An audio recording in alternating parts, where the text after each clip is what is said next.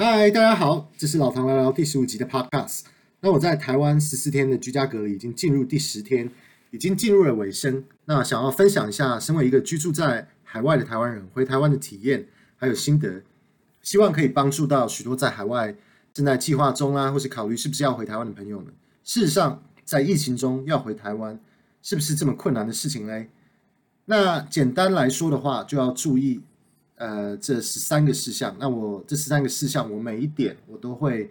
呃说一些资讯，那希望可以帮助到你们。那第一点就是十四加七要变成十加四。那台湾目前的边境的规定就是要做十四加七的十四加七的边境防疫管制，也就是十四天居家隔离再加七天的自主隔离。那台湾的防疫措施算是非常的严谨。那最近宣布，就是十二月开始之后，就是会有暂时性的呃返乡，因为返乡是帮助台湾人返乡而做的这个措施，防疫措施上面改成十加四，也就是说十天的居家隔离加四天的自主管理。那台湾的这个十四天居家隔离是从你入境台湾后的隔天算起，所以事实上你在订防疫旅馆，几乎都会被要求就是要订十六天十五夜。而且你的班机是早上到台湾，需要提早 check in 的话，旅馆会要求你必须得订前一晚的房间，因为房间需要消毒，那需要时间来确保没有问题，才能让你一大早就 check in。第二点，防疫旅馆或者是集中检疫所，那入境台湾居家隔离是强制性的，你必须得，呃，你只能选择住在防疫旅馆或者是集中隔离所。那我发现，多数本国籍的人都是选择防疫旅馆，那倒是有不少外国籍的啦，像是外劳或者是外国籍的海外留学生，都是选择集中检、集中隔离所。不过，因为新年快到了，所以非常多的防疫旅馆根本就已经订满，而且价钱都已经被炒高，所以是几乎是根本订不到的。那最近中央也宣布要加码，增加三千五百个集中隔离所的房间，那希望可以帮助到这些呃，希望呃在过年前可以回到台湾的。呃，民众。第三点，机票，机票这方面确定就是你必须得有买到机票，而且班机确定会飞。那现在有很多飞回台湾的班机都是包机，一个月固定两天会飞。那我搭的飞机搭乘人数大概是连一半的位置都没有坐满。那现在直飞回台湾的机票也都是非常的贵，单程的基本上就是原本来回机票的价钱。但是如果选择去别的地方转机，价钱会便宜很多，但是同时的也会增加染疫的风险。第四点，PCR 阴性检测验结果，要入境台湾，台湾会要求你要飞回台湾三天内要去做 PCR 鼻腔筛检，拿到阴性证明才能入境。那这个都是自费。那我做的是澳币一百四十五块，大约是台币三千块。那等你要出境离开台湾的时候，也是要在台台湾当地做一样的 PCR。筛检才能入境其他国家，这些资讯都要上网看。每个国家的规定不同，PCR 检验也有分不同种类，你也要确定你是该做哪一种。那价格也有可能会不同。台湾做旅途用途的 PCR 的筛检的价钱算是非常的贵的。那我查过，在台中做的价钱差不多是三千五百块到四千五百块台币。那在台北做的话，大概是四千到五千块台币，差不多。第五点，入境隔离申报书。那建议是在飞回台湾前四十八小时之内，可以填一张入境隔离申报书。那这个东西，台湾的航空公司也会要求，基本是要填好你才能 check in。他们也要看到你已经填好这张单子，然后你也截图这个单子存在手机里面，然后他才会让你 check in。这就是一个网页，那你可以上网找，然后先填好，等回到台湾通关的时候，当那个通关的时候，他会要你扫一个。QR code，然后这个单子又会出现，他会要求你重新填写或者是修改你已经填好的资料，因为你是飞到当地的话，你才有台湾的电信业者的号码的话，你就要回来更改这个这个这个表这个申报书。那这个隔离申报书也是非常重要，那他每一个通关他都会检查，那这是一定要填好之后才能通关。第六点，买台湾电信业者的预付方案，基本上到达台湾下了飞机，只有一条路可以走。你就会被要求填写入境隔离申报书，然后基本上就会要求你要买台湾电信业者的方案。你只要出示护照，就可以买花钱买到像是三十天、六十天、九十天的方案，然后有不同电信业者的选择。因为台湾的十四加七的隔离期，台湾的政府都是用电子城墙的科技来追踪你是不是有遵守隔离的规则。那这都是用手机电信业者的讯号做追踪，所以手机都要打开，而且还会有你居住的城市的里干，每天都会打电话给你关心你的状况。那系统也会发自动化的简简讯，然后要求你每天回报你的状况。那在你隔离期满二十八天之后，中政府跟呃电信业者会把你呃发出的资讯，还有你的追踪的这个隔离追踪的资讯会全部删除。那第七点，居家隔离或者是自主隔离，十四天居家隔离就是你完全不能踏出房间，完全封锁在同一个空间。那七天自主隔离是在无症状的前提，全程戴口罩，戴口罩，你可以恢复正常的生活，只是不能去外面外食，不能去聚餐，也不能去医院，但是你可以正常生活，搭乘大众运输也是可以的，但是要尽量避免人多的地方，还有尖峰尖峰时段。第八点，搭乘防疫计程车，从机场出关之后，你要走到航厦外面排队搭乘防疫计程车去你的防疫旅馆。那中南部还会有准备防疫巴士，那这些都是要自费。那台北市是特别有补助，防疫计程车的上限是一千块台币，所以你超过一千块，计程车只会收你一千块。上车前，计程车司机会喷大量的消毒酒精在你全身，还有在行李箱，我我觉得是真的是非常屌。第九点，十四天居家隔离期，第第十四天居家隔离期的第十天，防疫筛检巴士会到你住的防疫旅馆做 PCR 鼻腔筛检。十四天居家隔离期间会有规定，就是第十天要再做一次 PCR 的筛检。那当地的防疫筛检巴士一早就会开到你的防疫旅馆，然后你就要求你就要做 PCR 筛检。那你要出示身份证或者护照，然后自费五百块台币。来做这个筛检。那如果是阴性的话，他们不会通知你；如果是阳性的话，他们会在三天内通知。第十点，七天自主隔离期，隔离期第五天要用在机场发给你的国产快筛剂自行做筛检。在台湾机场通关的时候，会发给你一个橘色包装的国产福尔威创快筛剂，机关署会要求你进入七天自主管理期的第五天要自行筛检，然后把结果回报。第十一点，居家隔离期间饮食问题。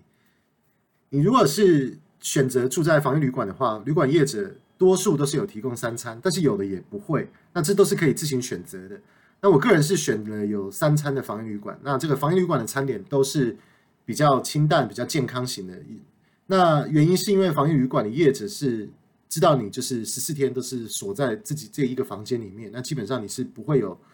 什么办法可以做太激烈的运动？所以就是你的新陈代谢就是不会到太太好，所以就是说它不会，它也不会喂你吃就是比较重口味的食物了。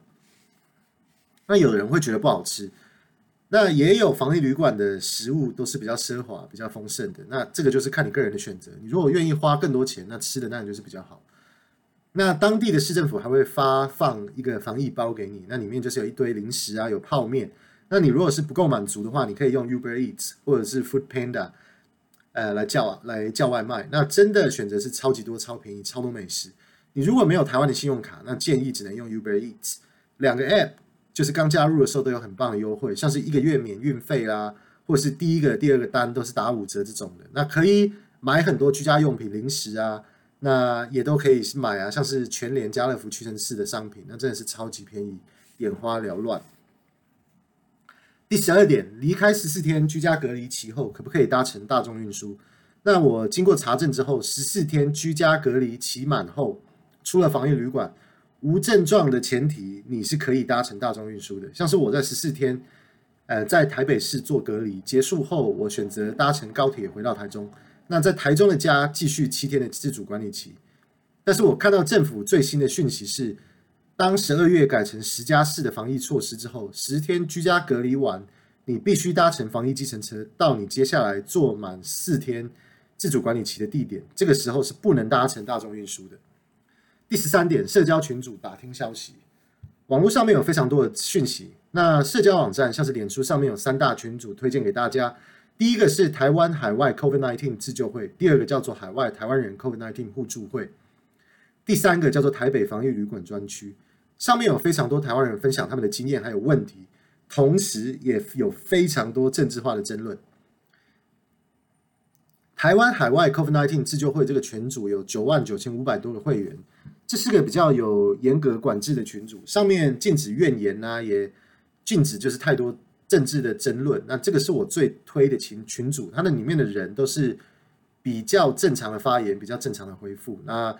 量也是比较多，得到的资讯量也是也是也是比较多，而且是真的感觉比较有认真在经营群组。那第二个群组是叫做海外台湾人 COVID-19 互助会。这个群组我是非常非常的讨厌，因为他们上面准许抱怨文、废文，然后可以吐苦水，也可以支持政治言论。那然后就是也非常多深蓝的美国华侨在那边大骂一四五零网军治国，说刚刚讲的那个第一个社团跟第一个群组台湾海外自救会，说他们一四五零超多啊，甚至到了震撼的程度，一堆人还怀疑这是。台湾政府养的群组说根本就是义和团，什么都跟爱国扯上关系。一堆美国华侨在那狂抱怨，什么台湾防疫超差，防疫策略失败，疫苗采购失败，呃，护航高端啊，那这些口吻呢，基本上就是诚实讲啊，就是蓝营侧翼群组了。而且是这么多台湾华侨移民到美国，然后在那边还只要是台湾的东西就是抱怨抱怨，然后说台湾的防疫旅馆超贵，被坑钱啊，到处都嫌。结果大家都是美国移民，这什么道理嘛？你们移民美国，你会缺钱吗？那纯粹的，就是出来闹的嘛。纯粹就是这些早期的，你知道，这种就是蓝营的早期，就是离开台湾去美国的这些，基本上都是比较深蓝的，然后基本上都是非常的反对民进党。那他们说什么呢？只要是台湾哈讲的好话哈，有好的新闻呢，然后讲什么美国、日本、波兰、立陶宛捐。疫苗给台湾，然后说 po 文啊，感谢啊，然后结果变成他们就会说这是一四五零蟑螂大内宣了，所以这个这个我是不太认同啊，因为而且我已经退团。但是如果你是喜欢这种乡民啊、抱怨文啊这种感觉，就已经变成 PTT 的这种感觉的群组的话，那政治立场又是偏蓝的话，那我是建议这个蓝蓝营侧翼的群组给你们，然后呃建议。大家在 Line 上面可以加入疾管家这个这个这个专业，这个是台湾中央疾管署的 Line 的群组，每天都会发最新的防疫资讯，那非常的推荐。那还有另外一个 App 叫做台 Taiwan Social Distancing，这个 App 可以用呃 QR Code Checking 这些功能，然后还可以帮你自动追踪足迹，看你有没有去有风险的地方的场所。那这些都是我个人学到的呃一些资讯啊，然后我个人的体验。那网络上面事实上是有非常多的批评，但是我个人的观点就是，台湾的防疫做得真的非常的严谨，而且都是以人为本的，为台湾社会的大局着想。虽然边境防疫管制感觉好像非常的严格，十四加七啊，感觉真的也是一个挑战。但是我目前个人体验事实上是非常好的，住在防疫旅馆里面，事实上根本就像是度假，设施都很好啊，吃得好啊，睡得好，吃得好，喝得好，睡得也好啊，然后时间非常的多，可以做很多的事情。像是我在十四天居家隔离的期间，我不但是花了不少时间学习，考到了一个专业上面的证照。虽然第一次是没有考过的，但是第结果我还是在继续读，然后再补考第二次，结果就考过。然后平常的时间一直都在看澳洲的股市啊，然后花很多时间在看盘，然后也看了非常多 YouTube 的影片。那同时我在经营这个脸书专业 Visit Taiwan。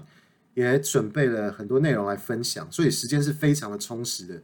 那台湾严谨的边境防疫，我是觉得不但确保了台湾可以天天零确诊，而且在我房间可以看到的圆山饭店上面就会出现了 zero 的那种感动。我本身居住在澳洲墨尔本，经历了全世界最长超过两百四十六天的严谨封城，那我感触是真的是非常的深。